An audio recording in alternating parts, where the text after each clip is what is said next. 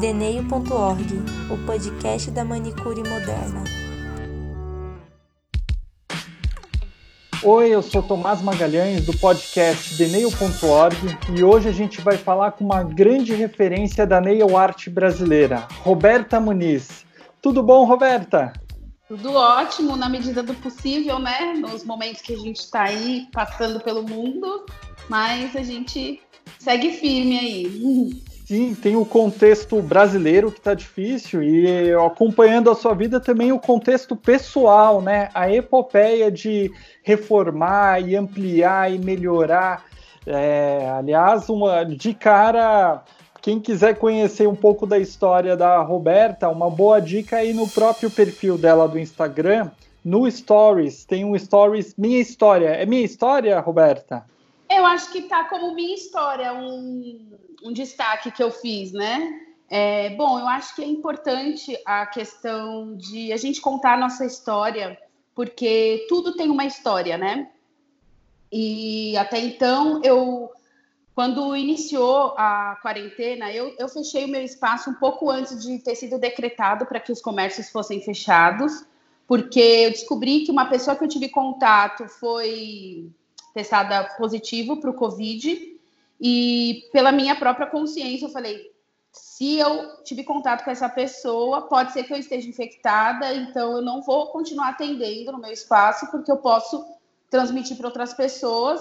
Como eu já tinha nesse período, antes de saber que essa pessoa tinha sido infectada, eu tive contato com as pessoas que trabalham comigo aqui no espaço elas também poderiam estar infectadas, então eu falei, gente, a gente vai ter que fechar, né? E até ficar um período aqui de quarentena, até para ver se a gente aparece algum sintoma tal, enfim. E aí a gente ficou, começou a nossa quarentena aqui do espaço uns 15 dias antes de ter sido decretado oficialmente para os comércios fecharem, né?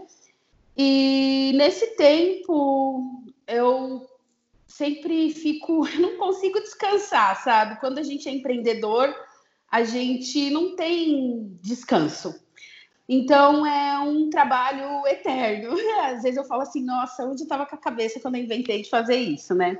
E quando as coisas vão acontecendo e dando certo, parece que elas vão aumentando ainda mais. Tem até uma amiga minha que uma vez falou uma frase, é trabalhar mais para ter mais trabalho. Então é isso, é uma coisa que você começa a trabalhar trabalha bem, vai trabalhando, trabalhando, aí o seu trabalho começa a aumentar e você começa a ter mais trabalho. Então é até uma coisa assim que eu, quando às vezes as pessoas vai, que me conhecem, elas olham e, e já vê você em um certo lugar e elas não imaginam a história que tem por detrás, né? O que, que acontece atrás de tudo isso? E então, assim, para as pessoas verem o que acontece de resultado, né, as consequências, os resultados que o meu trabalho tem, elas não sabem o que eu passo por trás, né? Tanto de decepções com pessoas, com relações, enfim.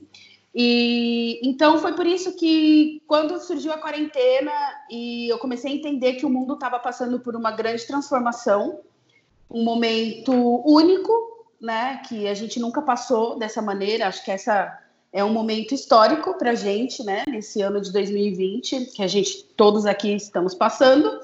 E então eu sempre com, é, tento analisar a natureza e as coisas que estão fora de mim e observar mesmo e entender qual que é a relação e qual que é a analogia que as coisas que acontecem fora têm a nos ensinar, né? Um professor meu uma vez ele ele disse que a natureza é um grande livro da sabedoria. E basta a gente aprender a ler, né?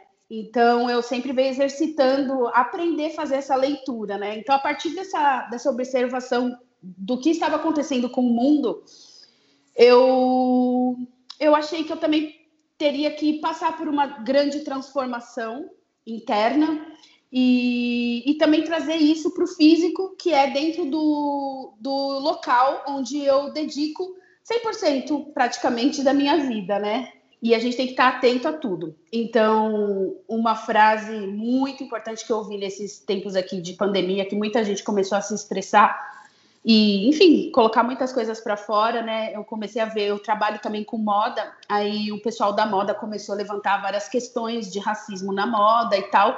E umas meninas pretas começaram a fazer vídeos também relatando as coisas que elas passaram. E uma frase que vários, em vários vídeos eu vi elas falando foi que ninguém valoriza a sua história até que você vença.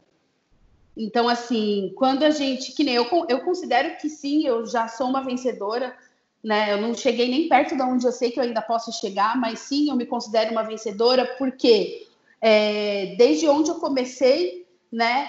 Até onde eu cheguei agora, e enfim, consegui reformar mais uma vez o meu espaço. Não é meu espaço, meu imóvel próprio ainda, mas é, é um investimento assim. Eu nunca imaginei que eu conseguiria investir 15 mil reais, por exemplo, sabe, no meu espaço, ou fazer um curso de 5 mil reais, viajar de avião para fazer curso, para me especializar. Então, tudo isso para mim eu considero como conquista, como sucesso. Porém, as pessoas elas só vão valorizar a sua história quando você já, já tem um certo reconhecimento. Mas até você alcançar alguma coisa, né? tem muita história, e enquanto você está ali, é muito difícil pessoas que realmente conseguem enxergar e reconhecer a sua história. Sim, esse, esse relato de trabalho gera mais trabalho, né? Para quem está olhando assim com os olhos frios, que não passou na pele o que você passou, é, pode ser uma bola de neve, um círculo vicioso ou um círculo virtuoso, né? aparece muito que é um círculo virtuoso. Como transformar é, um, um, espaço relativamente pequeno num lugar tão charmoso, que está ficando demais aí. O bom, o bom gosto que você tem, as, as relações, as amigas que, que fazem, o espaço realmente está ficando incrível. E você falando nessa parte mais de moda, é, né, na, questão racial, que está muito forte. O penúltimo post com a Mika Safro, é, é, desculpa, Micas Afro. É é, Safro mesmo, é, é Mika ah, é, Safro.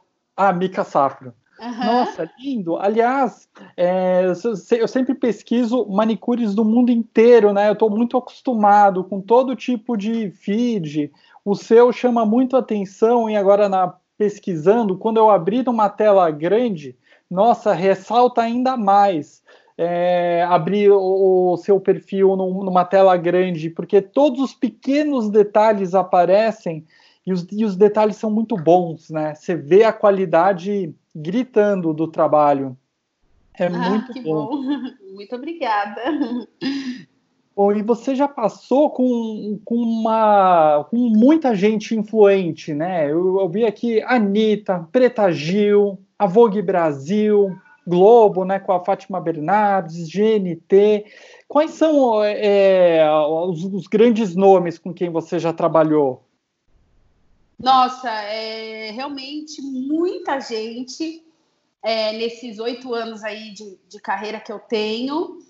É muito gratificante esse reconhecimento. Foi uma coisa que eu busquei quando porque assim eu sempre trabalhei com arte sempre desde criança mesmo eu sou uma eu era uma criança criativa eu aquela criança que faz programa de TV que, que inventa mil coisas eu queria ser atriz cantora eu sempre quis estar no mundo da, da arte do, das cores e de tudo mais né dos brilhos é, porque eu acho que a arte ela, ela, ela também serve para gente para gente se, se curar, se salvar, né? E tem vários, não é só contemplativo, né?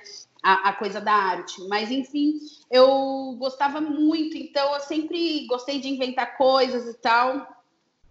E então foi uma coisa que dentro da minha cabeça, quando eu comecei a trabalhar com unha, era algo que eu já almejava, né? De estar em lugares que, em espaços que teoricamente, teoricamente não, são espaços fechados, são espaços muito inacessíveis, porém eu sabia que eu tinha eu tinha como estar ali, porque eu merecia estar ali, é, eu queria estar ali, era para eu estar ali, eu era para ser essa pessoa que revolucionou o mercado da unha no sentido, não desmerecendo tudo que já aconteceu antes de eu existir, é óbvio, mas é, eu ouvi de muitas pessoas, inclusive é, esses grandes nomes, que eu revolucionei a forma de fazer unha e a forma de apresentação de unha e a forma de, enfim, de tudo. Então, quando eu decidi que eu queria estar nesses espaços, é, um do, dos meus grandes propósitos era justamente ter o nome da manicure, da nail designer,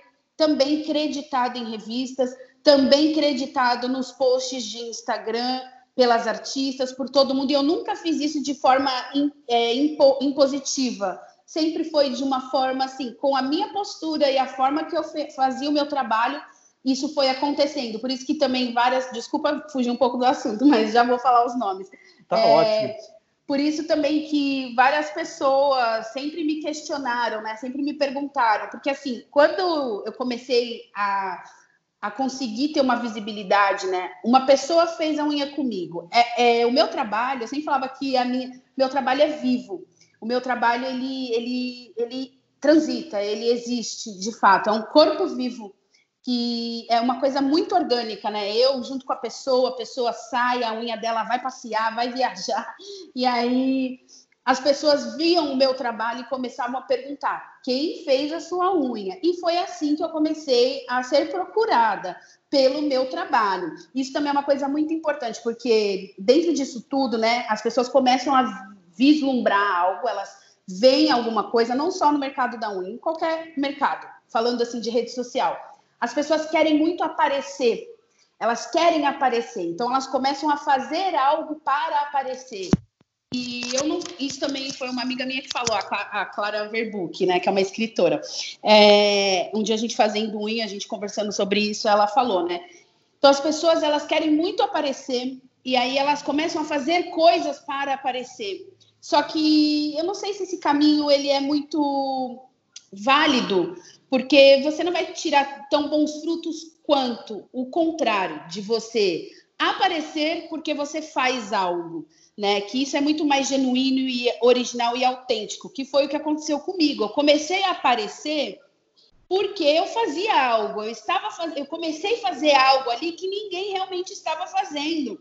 Então foi assim que eu comecei a ser descoberta por várias artistas, porque mulher que, a, a, as artistas, né, as celebridades, elas querem exclusividade, elas querem o que tem de mais legal, o que tem de novo, elas gostam da, do fresco, do frescor. Então, também eu não sei até quando eu vou ser fresca, eu vou ter esse frescor para trazer para as pessoas. Pode ser que, enfim, eu estou preparada para tudo, mas, enfim, quando surgiu o meu trabalho foi inevitável. Ele gritou, ele apareceu de verdade porque ele estava sendo feito. Então, foi assim. E aí, quando você faz. Ai, que eu ia falar, desculpa, eu sou assim mesmo, tá? Imagina, tá ótimo. Minha, minha cabeça, é porque eu penso mil coisas, gente. É muito difícil acompanhar meu pensamento. Eu mesmo não consigo acompanhar. E aí, muitas pessoas perguntavam, né? Tipo assim, muitas artistas começaram a marcar meu arroba, né, do Instagram e divulgar meu trabalho no Instagram. Então, todo mundo tem uma, uma ideia de que todas essas pessoas que me mencionam, que me divulgam no Instagram, eu estou trabalhando de graça em troca da, da divulgação. E não, gente, todas as pessoas que me divulgaram, eu sou muito, muito grata, tanto às celebridades quanto às pessoas anônimas, todas sem exceção. Eu sou muito grata e é uma gratidão que eu sinto aqui, não é uma gratidão que elas talvez nem saibam, porque eu nunca verbalizei, mas eu sou muito grata a todas as pessoas que divulgam o meu trabalho e não é em troca de parceria. Elas me pagam, me pagam muito bem e elas reconhecem. E então foi assim que a coisa começou a acontecer, do reconhecimento dessas pessoas. Então, eu tenho clientes que eu amo de paixão, por exemplo, como a Sabrina Sato, que é uma pessoa maravilhosa, assim, não consigo é, me ver sem trabalhar com ela, sabe? É uma pessoa que eu quero estar sempre perto, porque é muito bom a energia dela.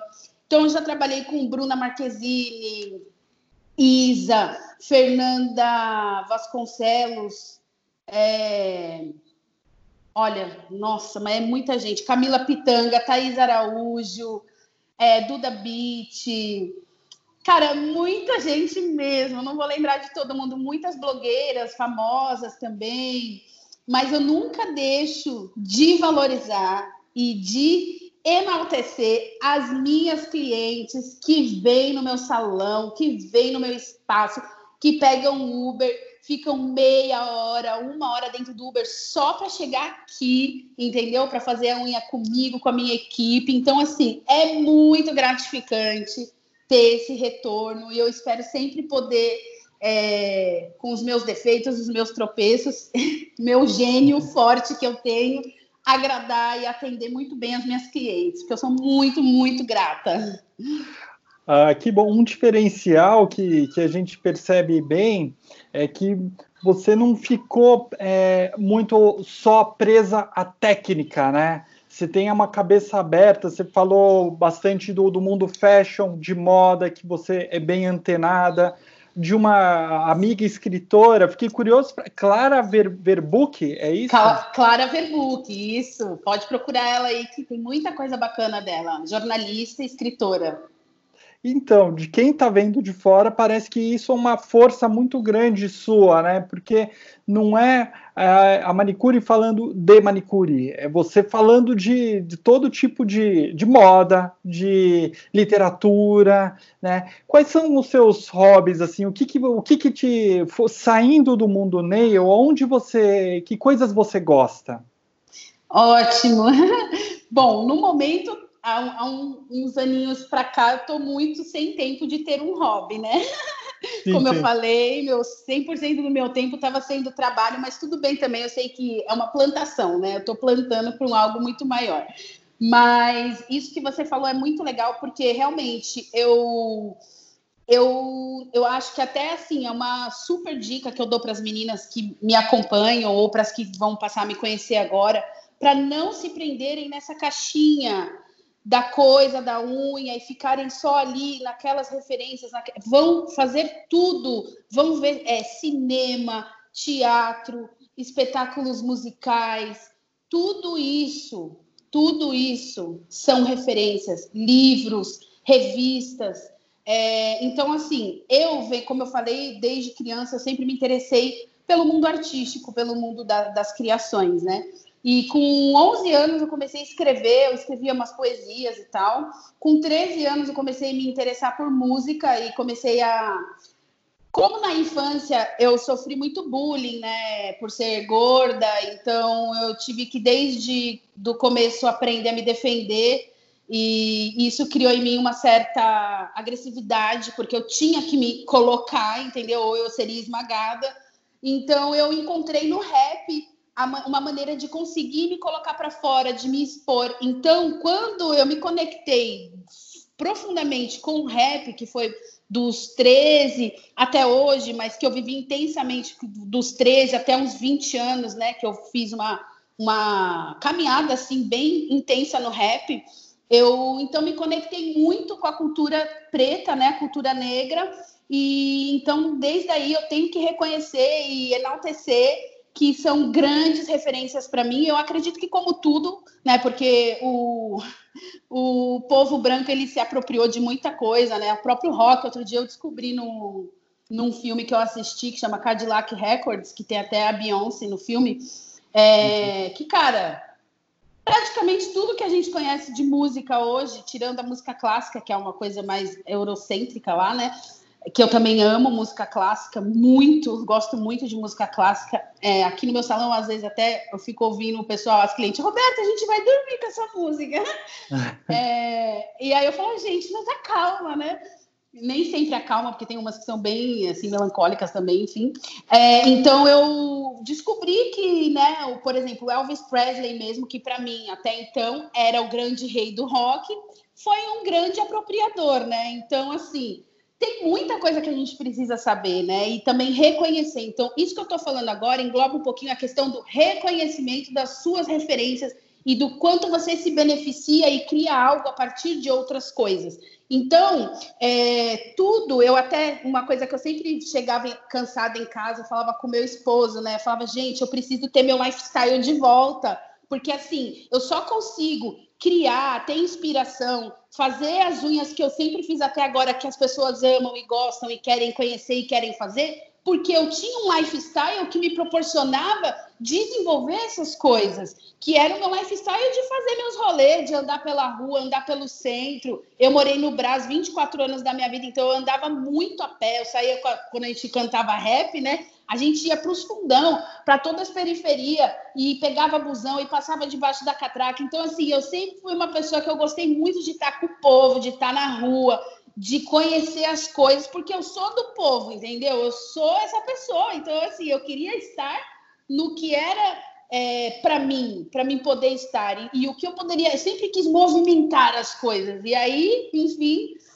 essas são as minhas referências, esse é o, o meu hobby. Então, assim, eu gosto muito de ouvir música, de cantar, eu gosto muito de cinema, muitas coisas, escrever, pintar, desenhar, sair com os amigos.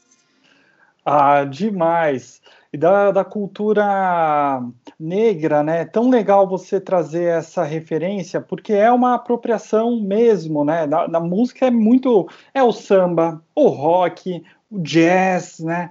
Tudo. O blues, tá, tudo. O blues. É, tudo. Bem ah, gente, vocês têm que assistir esse filme, Cadillac Records, que vocês vão entender a história de muita coisa que aconteceu, que foi a partir dessa gravadora que foi de um cara que era, se não me engano, era judeu e um, um cara preto, e ali tudo começou. E aí vocês vão, não vou contar muito do filme, mas assim, vocês vão se surpreender e entender que muito do que chega no seu ouvidinho hoje, que você gosta de escutar, tirando essa música que eu falei é, clássica, né? Veio dali. Então, assim, é quando eu, eu descobri, por exemplo, os, é, como que é o nome daquele grupo que era que surgiu com surf? Beach Boys. Beach Boys. Uhum. Roubaram a música do Chuck Berry. Roubaram a música do Chuck Berry. Quem levou a fama foram eles. Então, isso, gente, é, esse assunto é uma coisa que as profissionais de unhas precisam se inteirar falando de redes sociais, isso existe muito. Eu sofro muito com isso, sabe? Que nem essa parte, é, eu sei que não é, mas é uma parte meio que polêmica, digamos assim. Mas eu ainda vou até gravar um IGTV porque tá entalado aqui. Eu preciso fazer, falar sobre isso porque eu sofro com isso há três anos, quatro anos aproximadamente. Sofro com essa questão de pessoas que se apropriam do meu trabalho, tipo assim, que acompanham rigorosamente tudo que eu faço, tudo nos meus stories e começo a desenvolver trabalhos a partir do meu e, tipo assim, nunca. Mas enfim, eu não quero falar sobre esse assunto que é chato, vamos falar de coisa mais legal, né?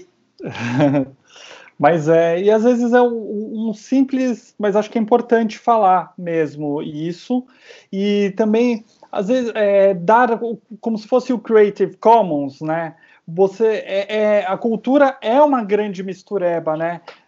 dá nome a, a, aos autores, diga inspiração, não, não, não, é, sabe, nada do outro mundo, apenas reconheça, né? E, é tão e bom! Isso fortalece todo mundo, isso fortalece os dois lados, né? É, teve um, um sábio também que disse uma coisa, eu não sei quem foi, mas ele disse que não há nada novo sob o sol.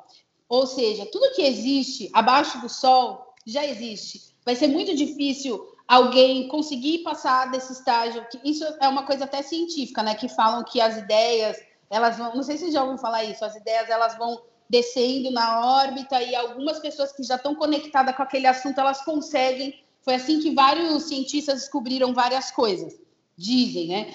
E, e, eu acredito que assim, tudo que a gente está criando hoje de moda, de referência, tudo são releituras, são formas de só que é, tem uma frase que diz: roube como um artista. Tipo, você vai pegar algo, você vai transformar, mas seja um artista, então, faça algo e reconheça o outro artista. Tipo, cara, se eu estou colaborando para a pessoa é, criar uma nova identidade de trabalho, criar um conceito novo para o trabalho dela, e ela vai ter frutos com isso, porque meu marido sempre falava assim: ah, você deveria ficar feliz que as pessoas te copiam, é a melhor forma de elogio. Eu falei: não, Elogio é dinheiro no meu bolso, elogio é as pessoas reconhecerem, me indicarem, isso é elogio. Não me roubar e fazer igual. Porque ele fala, ah, se, se eles veem que o que você está fazendo está dando certo, as pessoas vão fazer também porque elas querem que dê certo. Que legal, que bacana, eu torço que dê certo, mas reconheça com amor, gratidão, que foi o que eu falei da gratidão. A gratidão, ela só atrai coisas boas. E eu sei que muito do que acontece para mim é porque eu sou grata às pessoas que me ajudaram diretamente indiretamente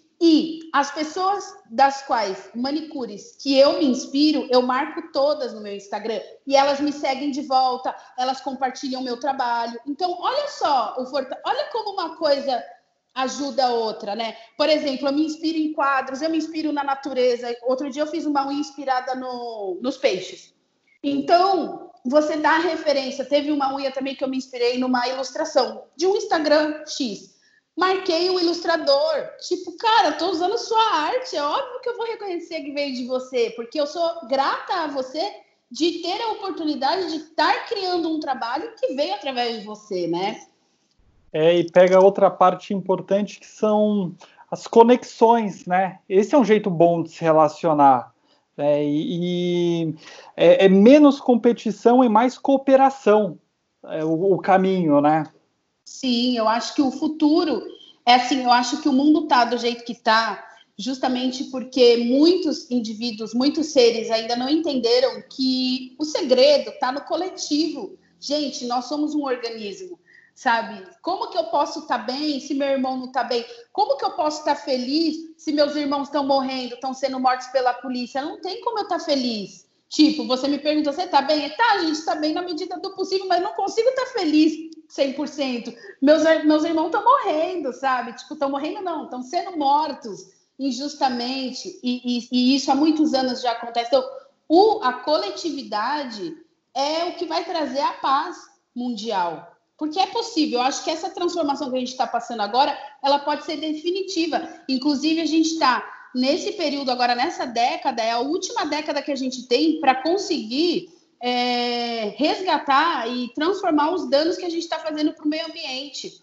Se a gente não mudar os nossos hábitos de consumo, de plástico, enfim, conscientização do, do que a gente consome, eu penso muito nisso, até vocês, como a Deneio.org, é uma dica aí que eu jogo, porque é uma coisa que eu não sei como lidar com os descartáveis, com os lixos, como reduzir o, o, o lixo que a gente produz dentro dos nossos estúdios de unha, enfim. Então, eu acho que, é, assim, os cientistas dizem que é a última década que a gente tem, se não depois, gente, não sei como vai ser.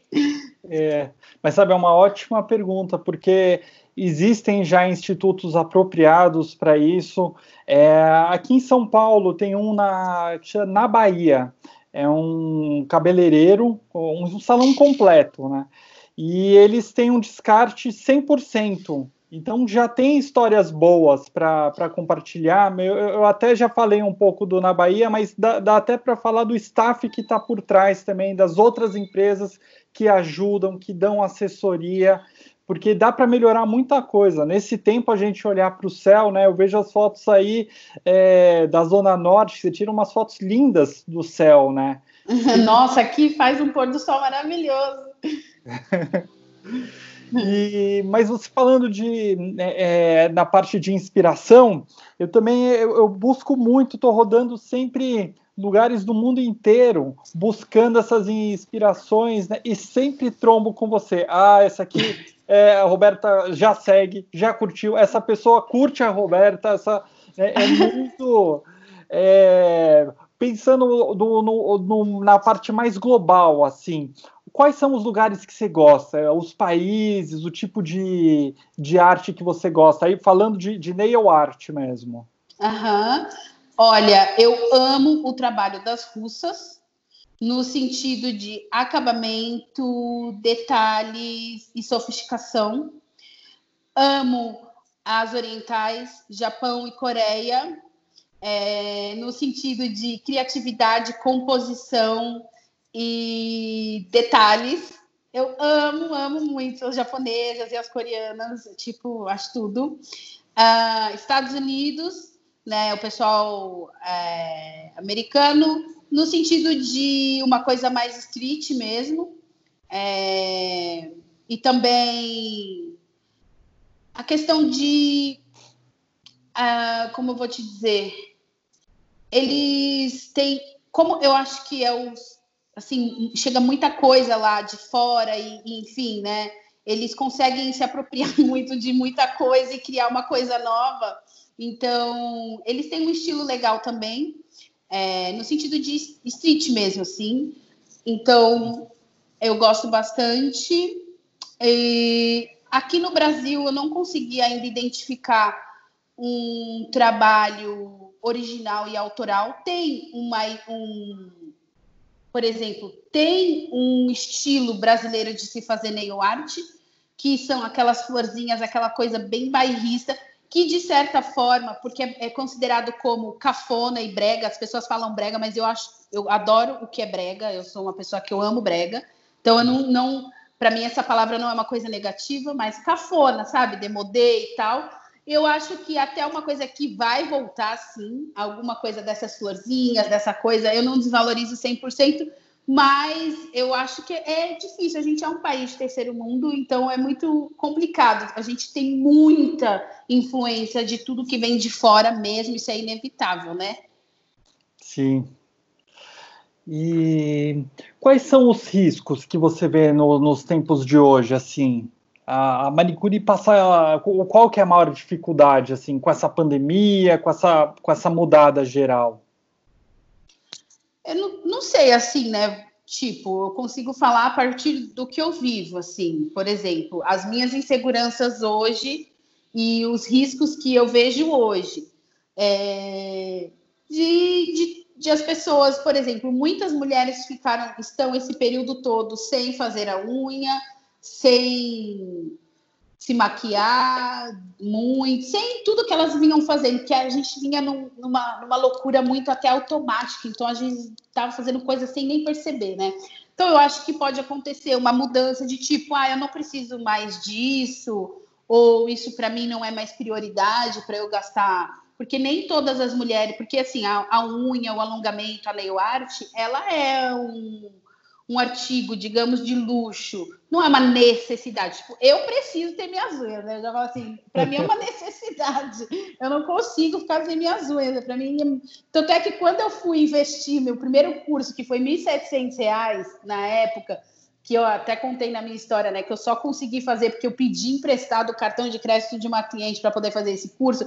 Como na época eu falava, gente, eu vou, vou. Sim, eu acho que a gente tem que estar sempre arriscando, né? Quando você é empreendedor. Aí eu falei assim: bom, eu não tenho dinheiro, vou pegar aqui um compromisso de fazer a, pegar o cartão da cliente, parcelar, vou ter que dar um jeito. E se não der certo, né? Eu pensei, se não der certo esse negócio do, do alongamento. Eu falei, bom, se não der certo, pelo menos as minhas unhas vão estar sempre feitas, eu vou estar sempre com a minha unha longa, porque eu amo. Então, enfim, eu acho que o grande risco é essa questão de, tipo, não sei. Por exemplo, é, antes da pandemia, eu, a gente atendia numa média de 9 a 12 clientes por dia aqui no meu espaço, em três pessoas, eu e mais duas da minha equipe. E eu, eu não sei se vai ser assim. Pode ser que a gente atenda duas, três por dia. Não sei como vai ser. Eu estou realmente preparada para tudo, assim, né, tentando me preparar psicologicamente para tudo. Mas eu acho que a manicure ela sempre foi desvalorizada. É... Opa, tá entrando uma. Peraí, recusar. Pronto, desculpa, entrou uma ligação aqui.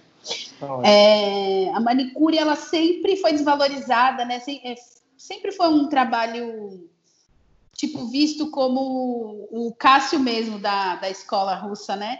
Ele fala que foi vista sempre como puxadinho, né? Tipo assim, ah, só que se você for olhar todos os lugares e todas as mulheres fazem unha, desde a periferia lá do fundão, que não tem nem saneamento básico, tem manicure lá trabalhando, tem mulher lá fazendo unha, até a classe A.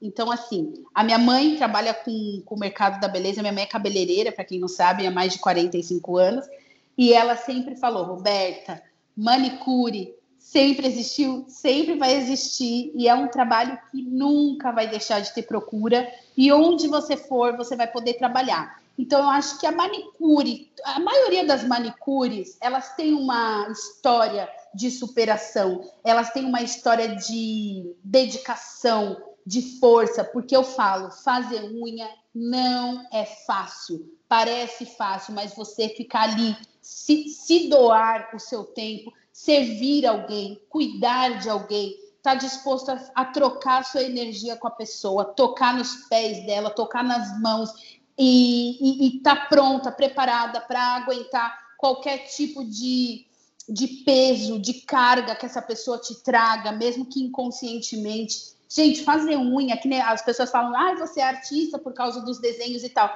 Eu falo, eu me considero artista por conseguir trabalhar com unha, por conseguir fazer uma unha, pegar num objeto que pode cortar, que pode machucar alguém, que isso foi uma das coisas que mais me assustou no início do, do, da minha carreira, da minha profissão. Eu morria de medo de machucar as pessoas, eu chorava porque eu, eu, tinha medo, eu falava isso, meu Deus, não é para mim, como que eu vou conseguir fazer aquela cutícula perfeita? Então, é, eu vejo que assim, a, eu, eu acredito muito nesse, nessa classe de profissionais que são as manicures. Eu olho assim, já fiz cursos, né? É, teve um curso que eu fiz em Fortaleza, que eu conheci profissionais até do Chile, da Argentina, tinha profissionais de vários países, né? E a gente ficou hospedada num hotel, eram 10 dias de curso, né? É o campus que chama, que é da Tânia Emiko, né? Ela que encabeça essa, esse evento. E eu lembro que tinham meninas de vários lugares, e aí tinha umas provas, a gente tinha umas avaliações e tal. Era muito puxado, muito puxado. A gente então terminava a aula tipo 8 horas da noite, aí a gente tinha que jantar, e no dia seguinte, às 8 horas da manhã, a gente tinha que entregar o, o trabalho. Um exemplo: o trabalho era tipo três unhas que a gente tinha que construir, formatos extremos, formatos é, diferenciados, tipo Dragon, Razor, unhas assim, surreais que a gente tinha que fazer sem ter a experiência para fazer aquilo, né? Então a gente tinha que se dedicar muito. Eu lembro de ver as meninas, a Aline Trajano, por exemplo, que é lá do Rio de Janeiro. É, eu lembro que eu entrei no quarto, ela estava com dor de estômago, dor daquilo, dor daquilo outro, estava passando mal, suando. Eu entrei no quarto dela do, do hotel, a bicha estava lá, minha filha, deitada, fazendo a unha. Olha, era cada história de superação que eu, eu juro, eu olhei assim as meninas, eu me arrepiava, eu falava, mas meu, essas mulheres são muito guerreiras, cara. A gente é muito guerreira. Então eu falo que eu, eu me considero um touro às vezes, porque eu sou muito forte. Para você fazer unha, você tem que ter muita disposição, você tem que estar tá muito ativa, muito viva. Não dá para você querer ser manicure murcha, não dá. Se você trabalha com unha, então toda manicure que eu olho, independente de qualquer coisa, eu olho e eu dou meus parabéns, porque é um trabalho de tirar o chapéu. As boas oportunidades, onde você acha que é tendência agora? Tudo no mundo, ele, ele vai tendo, é uma coisa meio que vai, vai expandindo, né? Então, eu vi que, por exemplo, aqui no Brasil nunca teve tanto destaque para as unhas como teve agora nesses últimos dois anos. É, eu acho que isso surgiu porque algumas celebridades encabeçaram isso, né? Como a Beyoncé, a Rihanna, aí depois Cardi B, que é uma Ave Maria. Para mim, ela é o grande ícone, com aquelas unhas dela, tipo assim, ela é uma rainha, sabe? Que é isso, a pessoa chegar, minha filha, com a unha daquela, pro mundo, falar assim, eu não tô nem aí pra nada, olha aqui minhas unhas, entendeu? Isso é muita atitude. Então eu sou muito grata a essas pessoas, elas nem imaginam o quanto que elas mudaram a minha vida, porque elas são responsáveis. Você vê o poder da mulher e ainda falam que, que a mulher, como você tinha falado lá no início, né? De quando a mulher se movimenta, o, o tanto que ela movimenta ao seu redor, e isso é verdade, porque a mulher ela tá na base da pirâmide, a mulher preta está na, na maior base ainda. Então, quando essas mulheres se movimentam, toda a sociedade se movimenta com elas, né? Então, é, eu acho que assim, a oportunidade, é, principalmente a gente está vivendo agora uma grande oportunidade, porque todo mundo que não gostava de fazer unha, de fazer arte na unha, hoje quer fazer, hoje gosta de fazer. Os homens estão fazer. Então, a moda, eu acho que a moda é responsável por isso, né, também, porque a moda é que traz essa, essa coisa toda dos homens também e tal. Então, eu, eu vejo muita oportunidade, assim, é, de você também fazer a sua oportunidade ali no seu bairro, no seu espaço, ao seu redor. E aí a coisa vai expandindo, porque eu acho que isso é natural, isso é tudo acontece dessa forma. Para ela chegar num, né, você só vai conseguindo alcançar coisas maiores começando do pequeno, né? Bom, infelizmente a entrevista está chegando ao fim e eu quero deixar um espaço para suas considerações finais. Olha, eu gostaria de agradecer muito o seu convite. Eu adorei participar dessa entrevista. Adorei suas perguntas, achei muito interessante conseguir desabafar um pouco, falar um pouco sobre coisas que considero muito importante no, no nosso mercado, no nosso meio. E parabenizar você pelo trabalho que você está trazendo aqui, que eu acredito também que seja pioneiro, né? Nunca vi nada parecido com o trabalho que você da Deneio.org, vocês, né, da Deneio.org estão fazendo. E eu espero poder sempre estar pertinho de vocês, podendo ajudar no que for possível. E tô aí, precisando só me chamar. Ah, obrigado. E, e, tem um pioneirismo, por você é a primeira entre, é o primeiro podcast brasileiro, né? E tinha que ser com uma pessoa, com a líder de, de referências e, e essa grande história de vida que você é. Então, muito obrigado. A gente vai parando por aqui e até a próxima. Ah, muitíssimo obrigada, viu? Gratidão mesmo por pelas suas palavras. Isso conforta meu coração, eu fico muito, muito feliz. E uma última coisinha, gostaria de dizer para todas as manicures profissionais da área que eu admiro muito vocês, nós, a nossa classe, e o que eu puder fazer para transformar o nosso mercado para que a gente seja cada vez mais exaltadas, enaltecidas e valorizadas, eu vou fazer. Obrigado, Roberta. Esse foi o Deneio.org, o podcast da Manicure Moderna. Até a próxima! deneio.org